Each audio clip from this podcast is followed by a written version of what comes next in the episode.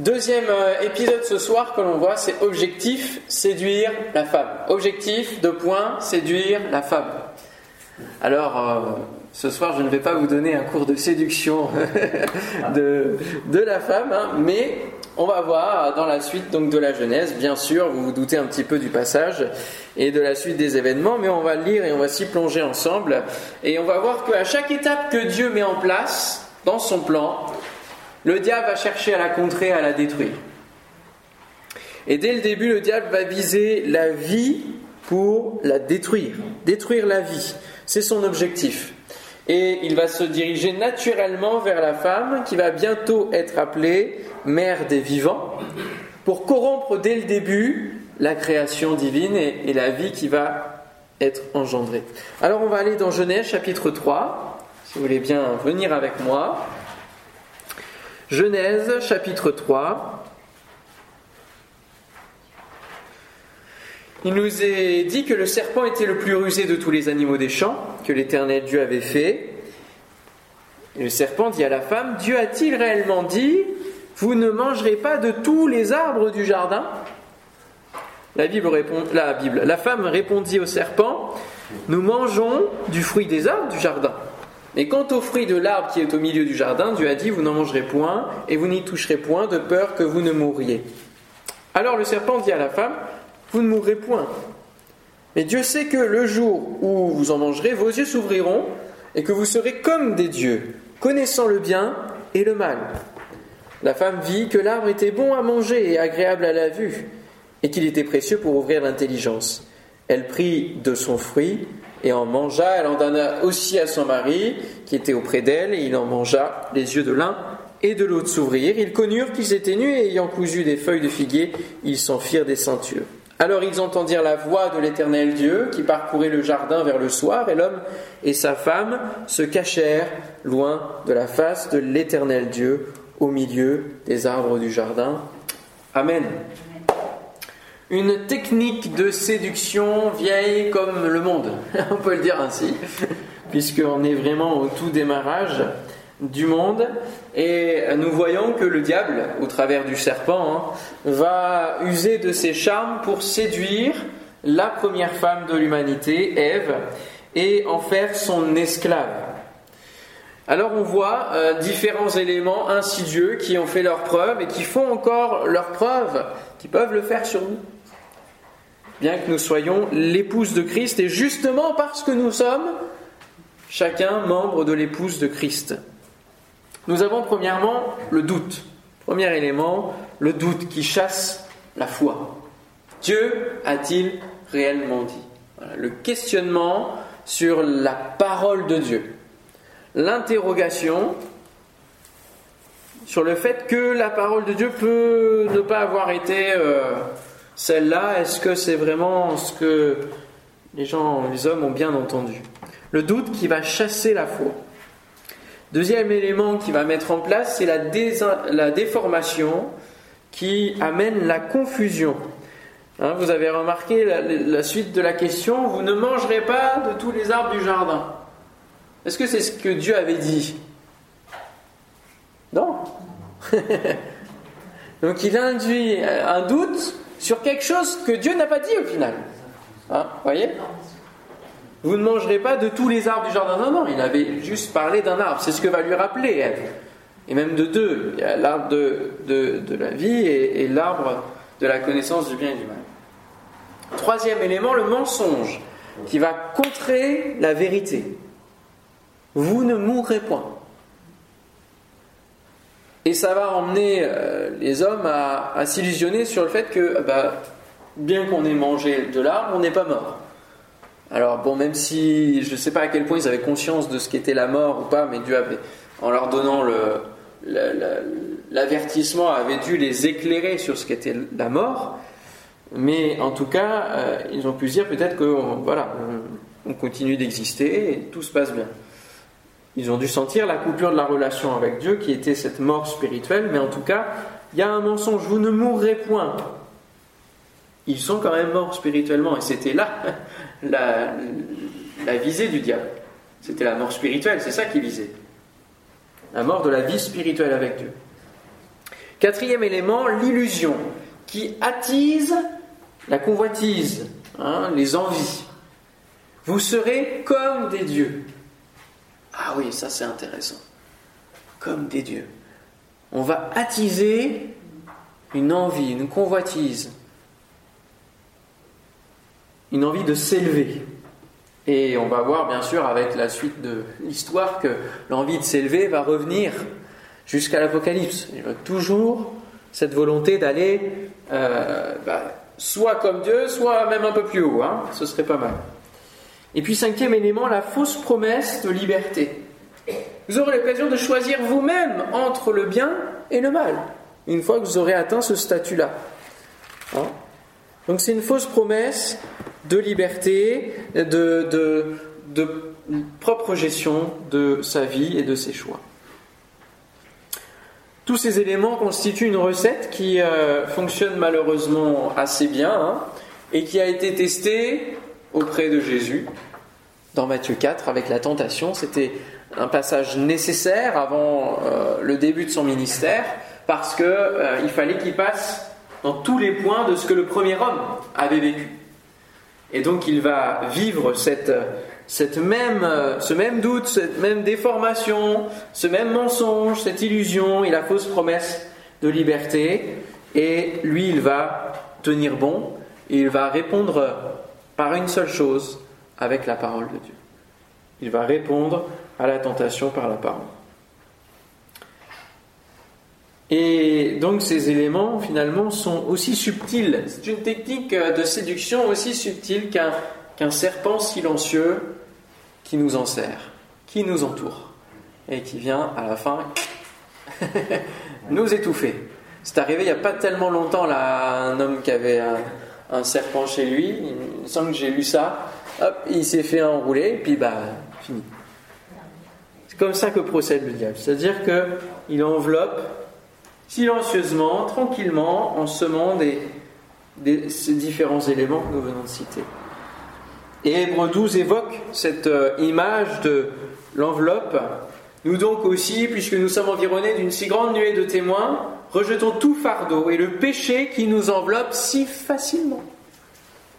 Et courons avec persévérance dans la carrière qui nous est ouverte. Jésus veut que nous marchions, il veut même que nous courions. Le diable, lui, veut nous saucissonner pour nous arrêter.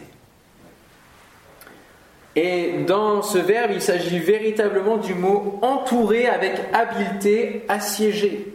Le péché veut nous assiéger, il veut nous mettre à terre, il veut nous arrêter dans notre marche. Il ne veut pas, euh, le diable, que nous allions vers Dieu. Et dans chaque moment favorable, comme euh, il est dit euh, juste après la tentation de Jésus, le diable attendait un nouveau moment favorable pour revenir. À chaque moment favorable, à chaque moment peut-être de faiblesse dans nos vies, il viendra nous susurrer à l'oreille ce que notre chair aimerait entendre, voir, goûter. Et il va venir attiser des choses qui parfois nous ne voulions pas forcément, mais ça va être attisé. Et donc il faut veiller là-dessus. Proverbe 1.10 nous dit, Mon fils, si des pécheurs veulent te séduire, ne te laisse pas gagner. Donc on a un devoir envers le péché de dire, hop, non, ça je ne, je n'écoute pas euh, toutes les techniques du diable sur euh, le doute, sur la déformation, sur le mensonge, sur l'illusion, sur tout cela. On veille et on dit ces choses-là loin de moi. Satan, tu n'as rien à faire à me, tenter je suis le Seigneur. Et donc on répond par la parole de la même manière. C'est la meilleure manière de faire fuir le diable, c'est de répondre par la parole de Dieu. Et donc, ce qui signifie bien la connaître en amont. Sinon, on est un peu à court d'arguments. Et on peut se laisser avoir. C'est donc une histoire euh, ici de, la chute, hein, de la désobéissance, qui va se répéter dans l'histoire. Et on découvre finalement un mécanisme euh, psychologique qui, fait partie de, je pense, l'ADN divin, c'est de revivre les traumatismes, en tout cas pour, euh, pour les analyser et puis pour pouvoir faire en sorte que ça soit différent. Et finalement, on se rend compte en lisant la parole de Dieu, l'histoire de l'humanité, qu'il va refaire vivre le même, processus pour que ça soit changé en bien. Alléluia. Alors on va lire dans la suite, hein, euh, au verset 9, mais l'Éternel Dieu appela l'homme et lui dit, Où es-tu? Il répondit, J'ai entendu ta voix dans le jardin, j'ai eu peur parce que je suis nu et je me suis caché. Voilà les conséquences de la technique du diable. La peur, la honte et du coup l'enfermement. Et l'Éternel Dieu dit, qui t'a appris que tu es nu? Est-ce que tu as mangé de l'arbre dont je t'avais défendu de manger? L'homme répondit, la femme que tu as mise auprès de moi m'a donné de l'arbre et j'en ai mangé. Et l'Éternel Dieu dit à la femme, pourquoi as-tu fait cela? La femme répondit, le serpent m'a séduite et j'en ai mangé. L'Éternel Dieu dit au serpent, puisque tu as fait cela, tu seras maudit entre tout le bétail et entre tous les animaux des champs.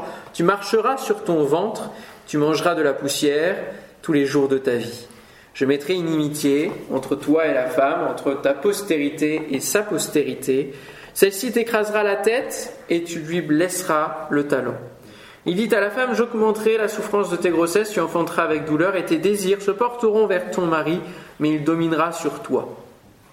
Il dit à l'homme, puisque tu as écouté la voix de ta femme et que tu as mangé de l'arbre au sujet duquel je t'avais donné cet ordre, tu n'en mangeras point, le sol sera maudit à cause de toi, c'est à force de peine que tu en tireras ta nourriture tous les jours de ta vie, il te produira des épines et des ronces, tu mangeras de l'herbe des champs, c'est à la sueur de ton visage que tu mangeras du pain jusqu'à ce que tu retournes dans la terre d'où tu as été pris, car tu es poussière, et tu retourneras dans la poussière. Amen. Alors, je ne sais pas si vous avez remarqué, sur les, conséquences du coup du, jugement hein, que Dieu met en place, euh, conséquences générationnelles sur la, postérité euh, et l'importance du, dénouement qui va s'opérer euh, dans la suite des temps. Hein, au verset 15, je mettrai inimitié entre toi et la femme, etc. Celle-ci t'écrasera la tête et tu lui blesseras le talon. Là, il est parlé véritablement du plan du salut où Jésus va écraser la tête du serpent au travers de la croix. Eh bien, tout cela, c'est dit à qui? C'est dit au serpent. Et ça concerne la postérité de qui? De l'homme ou de la femme? Ah, lisez bien. Je mettrai une inimitié entre toi et, et la femme. Notion importante. C'est pas l'homme. L'homme, lui, va avoir comme conséquence quoi? Le sol est maudit, tu vas, travailler dur. Voilà. Hein, ça, s'arrête là. Mais la femme détient déjà une notion prophétique. Hein, ici, et une notion prophétique. Et c'est donc pour cela que le diable, même s'il ne sait pas tout, avait déjà est allé vers la femme. Parce qu'il y, avait un, potentiel de vie. Il voyait bien que c'était la femme qui allait, concevoir, qui allait euh, porter et, engendrer la vie. Et donc c'était la femme qu'il fallait viser. Et donc les, les conséquences générationnelles, l'importance du dénouement au travers du plan du salut sont dites à la femme et non à l'homme. L'homme reçoit un jugement sur, sur la nature, sur sa nature, sur la poussière, la terre, le travail. Le verset 15 est véritablement euh, prophétique et s'inscrit inscrit l'issue du salut dès le début parce que Dieu n'a pas dit son dernier mot et euh, c'est lui qui aura le dernier mot d'ailleurs. Et donc dans ce que je disais, le fait de revivre euh, les, choses, c'est l'important c'est de pouvoir avoir une issue différente des premières fois. Donc là, Dieu annonce qu'il y aura une issue différente lorsque Jésus arrivera, même si Jésus est tenté, il va résister et il va aller jusqu'au bout, jusqu'à la croix, parce qu'il faut parler de Matthieu 4, le début avant le ministère, mais à la toute fin, juste avant la croix, il y a eu aussi la tentation de tout, lâcher, tout abandonner. Hein. Rappelez-vous, dans le jardin de Gethsemane, sa prière, c'est euh, fait que je ne boive pas cette coupe, que je n'aille pas à la croix. C'est sa prière. Donc il est, il est dans un moment quand même de, de grande faiblesse, il aurait pu tout lâcher à ce moment-là. Mais non, il va changer l'issue du traumatisme en bénédiction. Alléluia. Et c'est ce que Dieu veut permettre pour chacune de nos vies, même si nous vivons des traumatismes dans nos vies, même si nous vivons des épreuves, des échecs, des moments de honte, des moments où, où nous nous retrouvons dans des, dans des situations de peur, où nous avons honte, où nous sommes cachés, euh, même chrétiens, eh bien, il veut nous faire parfois revivre euh, une épreuve, un examen. Il nous fait repasser l'examen pour que nous puissions avoir une bonne note. Je ne sais pas si ça vous est déjà arrivé, mais moi, ça m'est déjà arrivé que euh, quand l'ensemble de la classe avait quand même des notes pas trop terribles, le professeur disait Bon, là, je vois que c'est un petit peu compliqué pour tout le monde, on va reprendre les exercices, on va réviser vous allez leur repasser le contrôle. Et alors après, on avait des meilleures notes. Et ça, je trouvais que c'était euh, un bon exercice et une compassion de la part du professeur qui ne cherchait pas juste à, saquer les, élèves en leur mettant une mauvaise note et en ayant un, bulletin euh, voilà, terrible après. Non, il gardait la deuxième note. Voilà. Et c'est ce que Dieu fait avec nous. Il nous fait repasser l'examen, on l'a vu avec Job l'année dernière, hein. mais il nous fait repasser l'examen pour qu'on ait une meilleure note et pour qu'on ait une issue favorable. C'est beau, hein La grâce de Dieu, la compassion de Dieu. Alors, on va aller dans l'Apocalypse. On va à l'examen final, Apocalypse 12, où on voit que bah, on a de la même manière euh, ce qui nous est raconté de l'histoire d'Israël. Justement, au moment où Jésus va venir, le diable va vouloir faire en sorte que Jésus ne vienne pas. Et ça nous est raconté de manière imagée dans l'Apocalypse. Apocalypse 12, verset 1er, le grand signe, un grand signe parut dans le ciel. Une femme enveloppée du soleil, la lune sous ses pieds et une couronne de douze étoiles sur sa tête. Il s'agit de Marie la mère de Jésus. La couronne des douze étoiles représente les tribus d'Israël. Donc euh, Marie est une fille d'Israël, hein, du peuple d'Israël. Et puis le soleil, la lune, les douze étoiles font penser aussi à, la vision de Joseph, hein, qui avait eu cette vision-là au début de sa vie et qui représentait ses parents et puis les, les douze tribus à venir, ses frères. Elle était enceinte. Et oui, Marie est devenue enceinte. Et elle criait, étant en travail et dans les douleurs de l'enfantement. Un autre signe parut encore dans le ciel, et voici, c'était un grand dragon rouge. C'est pas très loin du monde de reptiles, hein avec le serpent de la Genèse, on est d'accord. Ayant sept têtes et dix cornes et sur ses têtes sept diadèmes.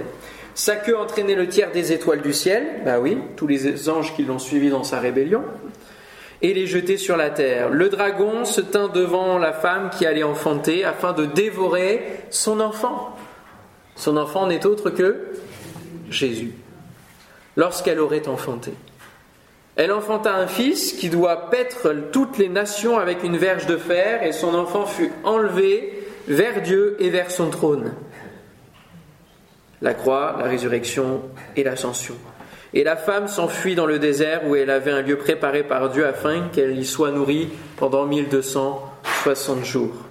Il y eut guerre dans le ciel, Michel et ses anges combattirent contre le dragon, et le dragon et ses anges combattirent, mais ils ne furent pas les plus forts, et leur place ne fut plus trouvée dans le ciel. Il fut précipité, le grand dragon, le serpent ancien, donc de la Genèse, appelé le diable et Satan, celui qui séduit toute la terre il fut précipité sur la terre et ses anges furent précipités avec lui. Amen. On revit la Genèse. Et là, il y a une autre issue. Alléluia. Il y a eu un combat, et le combat a été remporté par Jésus, par le Seigneur, et par ses anges hein, qui ont combattu.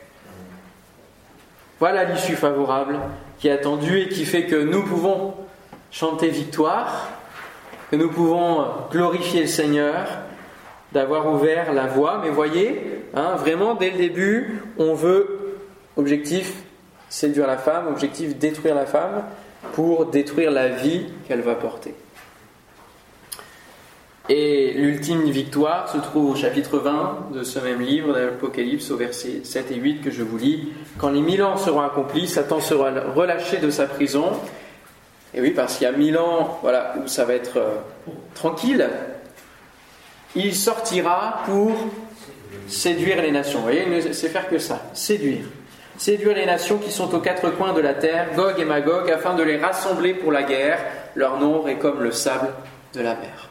Donc tous ceux qui auront été engendrés pendant ces mille ans et qui n'auront pas connu la séduction, la tentation, parce qu'ils seront, ils arriveront dans un temps de paix, un temps de, règne où Christ régnera, eh bien, auront le même exercice, le même examen, pour que tout le monde soit au même niveau.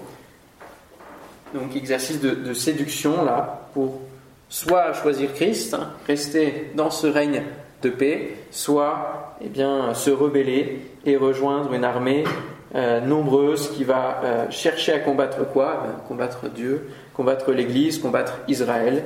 Toujours le même objectif, détruire la femme. Alors, dernier point, l'Église. La femme qui est l'Église. Aujourd'hui, le diable met euh, aussi ces éléments que nous avons vus au tout début sur nous. Et je ne sais pas vous, mais parfois, euh, soit j'entends, soit oui, des fois j'entends dans, mon cœur, euh, mais euh, est-ce qu'il va vraiment revenir le Seigneur? Hein? Dieu, a-t-il a vraiment prévu de, revenir à travers de son Fils? Puis on l'entend, on nous le renvoie à cette question-là. Il nous dit eh, oh, ça fait mille ans, là, lâche un peu ton affaire. Le doute sur le retour de Christ. Et puis, on voit aussi la déformation de la parole dans des courants religieux qui se multiplient, qui sont déviants. Il y a tellement de, discours différents, mais qui sont. Parfois, c'est des tout petits changements, hein, pas grand chose. Puis on peut être embarqué. Et les foules courent derrière. On voit le monde vivre dans le mensonge du diable, dans l'illusion du diable. Hein puisqu'il séduit toute la terre. Il nous illusionne aussi, et encore plus à, nous qui avons euh, le privilège encore de nous réunir, le privilège d'avoir quand même une, existence pas trop, euh, pas trop mauvaise hein, en France. On est assez privilégié sur pas mal de domaines. Et il vient nous illusionner sur une vie chrétienne qui ressemble à une vie de consommation. On vient consommer, puis après on fait notre vie, on repart, mais une vie chrétienne où, finalement on ne fait pas grand-chose, il n'y a pas grand-chose qui change. Il fait des promesses de liberté avec une foi qui aime les beaux discours, mais qui ne change pas l'intérieur. C'est ce qu'il euh, s'essaye de faire, le diable, sur l'Église. Et Christ va mettre en garde. Dans Matthieu 24, il va dire, Prenez garde que personne ne vous séduise car plusieurs viendront sous mon nom disant c'est moi qui suis le Christ, et ils séduiront beaucoup de gens. Alors on en a eu, un, les crises de Montfavet, etc. on a eu un, peu à tous les coins. Euh, et finalement, dans les épîtres, il y a aussi, euh, on peut aller dans 2 Thessaloniciens, chapitre 2, où là aussi, sur le retour du Seigneur, déjà à l'époque, les apôtres euh, stabilise finalement la foi des chrétiens et, amène à, veiller, à rester ferme dans ce qu'ils ont entendu, dans la version originale hein, de ce qu'ils ont entendu de la part des apôtres, dans le fondement euh, de Thessaloniciens 2, pour ce qui concerne l'avènement de notre Seigneur Jésus-Christ et notre euh, réunion avec lui. Nous vous prions, frères, de ne pas vous laisser facilement ébranler dans votre bon sens et de ne pas vous laisser troubler soit par quelque inspiration, soit par quelques paroles, ou par quelques lettres qu'on dirait venir de vous, comme si le jour du Seigneur était déjà là. Et on a de plus en plus, là, ces derniers temps, une, euh, un discours qui dit que c'est maintenant où on est finalement dans le millénium. On est déjà dans le millénium. Parce que toutes les, toutes les prophéties que Jésus a données dans Matthieu 24, 25, euh, étaient des prophéties qui se sont accomplies avec Titus, voilà, la chute de Jérusalem, du temple, et, euh, et finalement, euh, eh ben, on est rentré dans le millénium quelques, quelques temps après. Et là, vous voyez, dans la parole même, comme si le jour du Seigneur était là. Que personne ne vous séduise d'aucune manière, car il faut que l'apostasie soit arrivée auparavant, et qu'on ait vu paraître l'homme du péché, le fils de la perdition, l'adversaire, qui s'élève au-dessus de tout ce qu'on appelle Dieu ou de ce qu'on adore, jusqu'à s'asseoir dans le temple de Dieu, se proclamant lui-même Dieu. Et ça, il faut que ce soit de, renommée mondiale. Il faut que ça soit, voilà, que ce soit mondial, cette, que le fils de la perdition euh, se mette dans le temple et il faut qu'il y ait une révélation mondiale. Ne vous souvenez-vous pas que je vous disais ces choses lorsque j'étais encore chez vous? Et maintenant vous savez ce qui le retient, afin qu'il ne paraisse qu'en son temps. Car le mystère du péché agit déjà. Il faut seulement que celui qui le retient est encore, euh, disparu. Alors paraîtra l'impie que le Seigneur Jésus détruira par le souffle de sa bouche et qu'il anéantira par l'éclat de son avènement. L'apparition de cet impie se fera par la puissance de Satan, avec toutes sortes de miracles, de signes, de prodiges mensongers, avec toutes les séductions de l'iniquité pour ceux qui périssent parce qu'ils n'ont pas reçu l'amour de la vérité pour être sauvés. Voilà, donc euh, on a besoin de s'affermir dans la parole de Dieu et de croire que la parole de Dieu est entièrement inspirée de lui. De Timothée 3,16, toute écriture est inspirée. Et ça, euh, on peut vite être ébranlé. J'étais à l'école biblique quand, euh, bien sûr, je me formais et je me plongeais dans les Écritures. Il y avait des cours qui me barbaient, mais le Seigneur m'a donné de pouvoir les, les voir autrement plusieurs années après. Mais je me souviens notamment d'une session qu'on a eue. On avait des cours euh, sur l'islamologie pour connaître un peu ce que c'était l'islam. Et euh, on a eu une, pas une visio, mais une audioconférence, un, direct, avec des salafistes qui étudiaient la Bible pour la démonter. Et je peux vous dire qu'ils démontent très bien. Et que moi, j'ai dit aucun mot parce que je me suis dit, mais. Ah oui, mais là, il relève une erreur, et là, il relève une erreur chronologique, puis là, une erreur de texte, et là, et là.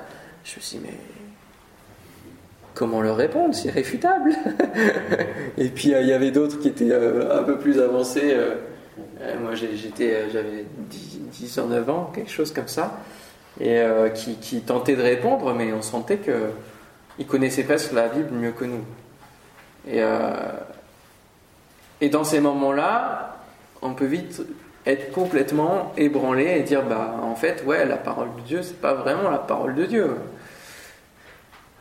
mais quand on étudie, quand on regarde qu'il y a 66 livres qui ont été écrits par 40 auteurs différents, sur plus de 1500 ans d'écriture, donc des auteurs qui ne sont pas connus, des styles complètement différents, des révélations euh, que Dieu a fait à ces hommes-là de manière personnelle et directe, au travers de l'Esprit Saint, et que l'on peut décoder une cohérence du début à la fin, eh ben ça c'est divin.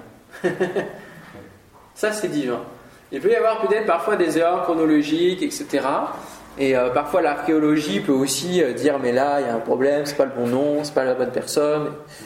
Et, euh, et pour cette étude-là, j'ai étudié aussi beaucoup l'histoire de Babylone avec les différents rois.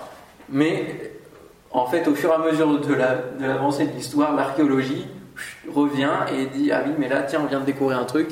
Et à chaque fois, ça complète le puzzle. Ça complète le puzzle parfaitement. Et Dieu confirme, même au travers de l'archéologie, sa parole et l'inspiration de sa parole. Et les découvertes archéologiques sont dirigées par Dieu. C'est-à-dire qu'on découvre pas à n'importe quel moment les choses. Parce que la, la, découverte la plus grande, hein, à savoir les rouleaux de Qumran, ont été découverts au moment de la création d'Israël. Et quel livre a été découvert à Qumran principalement? C'est le livre d'Ésaïe, qui dit Une nation peut-elle naître en un jour? Paf Et Israël est, né en, une journée. On pensait que le lendemain, tout le monde a fait à la guerre hein, et, et, voulait réduire euh, Israël euh, à une journée, mais on y est, plus de 70 ans après, encore, le pays est là, présent, parce que Dieu tient sa parole et il veille pour l'accomplir. Et il veille aussi sur nous pour venir nous confirmer de nouveau que oui, c'est bien sa parole et qu'elle est tout entière inspirée. Amen. Et ce qui est fou, moi, à chaque fois, à chaque année, alors avant je, faisais des livres, mais là, de plus en plus, je vais sur des images qui vont de la Genèse à l'Apocalypse. Là, en février, j'ai fait sur toute l'image du jardin. Et, j'ai l'impression que c'est inépuisable. Je, tire un fil et puis c'est une source. et j'ai encore d'autres parallèles de la Genèse à l'Apocalypse qui montrent la cohérence qui ne peut être que miraculeuse, que divine. Qui ne peut pas être une œuvre, parce que certains disent c'est un seul et même homme qui a fait toute une non, c'est pas possible en fait, ça ne tient pas. Il n'y a aucun argument qui peut tenir pour démonter euh, la parole de Dieu. Alors, si vous doutez encore ce soir, le Seigneur va vous donner de ne plus douter. Amen. Un autre texte parmi plusieurs autres, s'il en fallait, 1 Timothée 4.1, mais l'Esprit dit expressément que dans les derniers temps, quelques-uns abandonneront la foi pour s'attacher à des esprits séducteurs. Vous voyez, on retrouve toujours la même dimension de séduction et à des doctrines de démons. La source est claire. Et il ne faut pas menuiser l'impact du diable dans l'esprit du monde et charger même envers l'Église. Et même si beaucoup de choses sont dites humaines, elles sont euh, finalement pécheresses avec l'esprit de rébellion derrière. Hein. La volonté du diable est de garder le maximum de personnes avec lui et de saboter le projet de l'Église. Que l'Église arrive devant Christ euh, eh bien, tachée, euh, pas belle, alors que Christ se prépare, lui, une église, et c'est lui qui en prend soin. Le diable voudrait euh, jeter de l'encre dessus, mais elle se prépare un beau vêtement de fin lin. Alléluia. Et c'est pour ça que l'Apocalypse s'adresse en premier lieu à l'Église, hein, aux sept églises, qui représentent chacune un temps de l'histoire de l'Église, et qu'elle se termine aussi par l'Église, l'Apocalypse. Et l'Esprit et l'Épouse disent Viens. Alors prenons garde et veillons parce que euh, même si nous connaissons les tactiques du diable, eh bien nous pouvons nous faire piéger. Alors c'est important de veiller et de prier comme le disait le Seigneur. En méditant et en priant, c'est lui qui va nous tenir en lui. En conclusion, euh, il y a une volonté de destruction générale de la femme dans la société. C'est une dernière parenthèse, mais on le voit quand même, euh, ce que j'annonçais un petit peu ce matin, une volonté de détruire véritablement le statut de la femme. Et euh, finalement, alors que je disais ce matin qu'on avait véritablement une différence avec l'animal, et que aucun animal ne pouvait être le vis-à-vis de l'homme, eh bien, le péché a rendu la femme au même rang parfois qu'un animal dans certains pays. Et peu importe les pays ou les générations, la femme va subir un esclavage et une condition humaine très précaire. Il y a peu encore en France, hein, le droit de vote ou de payer soi-même n'était pas permis. Et dans beaucoup de pays, la femme était au même rang que les animaux, que les objets. Ne dit-on pas d'ailleurs cette expression femme-objet hein Et en région parisienne, voire même ailleurs, euh, le long des routes, parfois, nous voyons certaines femmes qui attendent. Vous comprenez euh, ce que je vous dis et ça m'attriste toujours. Je me dis, Seigneur, comment on a pu, euh, comment on peut en arriver là? Eh bien, c'est en se faisant piéger sur des choses qui nous tentent, qui nous font euh, plaisir depuis le début de, l'humanité. Et il continue à vouloir nous tenter à séduire. Nous verrons, lui, que le Christ va être celui qui va rétablir le statut de la femme. Dans les évangiles, à travers de toutes ces rencontres, et beaucoup de, bah, de, rencontres et de récits hein, sont euh, autour de, des femmes, la samaritaine, la femme adultère, enfin, il y a plein de. On verra ça un, peu plus en profondeur euh, bientôt. Mais Christ va rétablir le statut de la femme. Et on voit d'ailleurs que dans le, dans le jugement divin, euh, l'homme va dominer sur la femme. Et il va plus que dominer, il va l'exploiter. Donc le péché crée toujours un déséquilibre. Peu importe euh, les pays et les générations, l'autre cheval de bataille du diable va être donc la femme spirituelle, destinée qui va être l'épouse de Christ, qui va être Israël. Et donc, c'est les deux, les juifs et les chrétiens, les plus persécutés dans le monde, parce que c'est le fer de lance du diable. Destruction du peuple juif et des chrétiens dans le monde. Et on voit bien avec l'indice de persécution des chrétiens qu'on a tous les ans par l'organisme Portes Ouvertes que euh, c'est des choses horribles qui se font envers les chrétiens et on sait dans l'histoire aussi du peuple juif et encore assez récemment euh, tout ce qui a été perpétré euh, pour détruire la, nation juive. Et encore aujourd'hui les actes d'antisémitisme, etc. C'est détruire la femme d'une manière générale. Donc, à nous de veiller, à nous de prier. Amen. Nous, on n'est pas, encore euh, persécutés au point euh, de mourir pour Christ. Alors, pensons constamment aussi à ceux qui, euh, eh bien, passent dans l'au-delà parce qu'ils sont persécutés. Que nous puissions prier pour tous ceux qui vivent, alors que je parle en ce moment même, qui sont persécutés pour leur foi. Amen. Seigneur, merci pour ta parole et pour euh, ces temps de méditation. Merci parce que tu nous rends attentifs au fait que le diable est là comme un lion qui rôde autour, qui cherche une occasion, un moment de, faiblesse, un moment où on ne regarde pas sur notre propre vie ou sur euh, les défauts de la cuirasse, sur les, choses qui euh, sont le fond de, notre tentation, qui, peuvent être, euh, qui peuvent alimenter notre convoitise, qui peuvent nous amener à voir que le fruit est agréable et bon, alors que nous n'en savons rien. Mais tout ce qui est induit par le diable dans nos pensées. Seigneur, nous voulons nous rappeler ce soir que le diable n'est pas omnipotent, que le diable n'est pas omniprésent, que le diable ne sait pas tout, il n'est pas omniscient, parce qu'il n'est pas Dieu. Et même s'il a un grand pouvoir qui nous dépasse en tant qu'être humain, nous voulons nous rappeler que toi tu es au-dessus, que tu règnes, que tu es omniscient, que tu sais tout, que tu as le dernier mot, y compris sur nos vies. Alléluia. Et que le dernier mot, c'est le mot victoire. C'est le mot tout est accompli. Alléluia. Merci Seigneur, parce que tu as ressuscité aussi, tu as vaincu la mort, la mort souhaitée par le diable sur la vie. Toi, tu es ressuscité. Et c'est la vie qui a gagné. C'est la vie éternelle qui gagne. Alléluia. Seigneur, euh, nous voulons te prier, avoir véritablement une pensée dans la prière ce soir pour euh, nos frères, nos sœurs qui sont persécutés. Nous ne voulons pas le prendre comme une fatalité, comme si, bon, bah, voilà, ils sont sacrifiés. Non, non. Seigneur, nous te prions pour que tu puisses leur donner de tenir ferme et de ne rien lâcher. Et de pouvoir euh, véritablement être euh, comme Étienne, briller de toi, briller de ta gloire et confondre les adversaires. Nous ne voulons pas euh, la, la méchanceté sur le méchant. nous te prions que tu fasses grâce et que tu touches les cœurs des bourreaux, que tu touches le cœur des persécuteurs, Seigneur, comme pour Paul, que tu as arrêté sur le chemin de Damas. Te prions, Seigneur, pour des milliers de chemins de Damas partout sur la surface de la planète en ce moment, au nom de Jésus.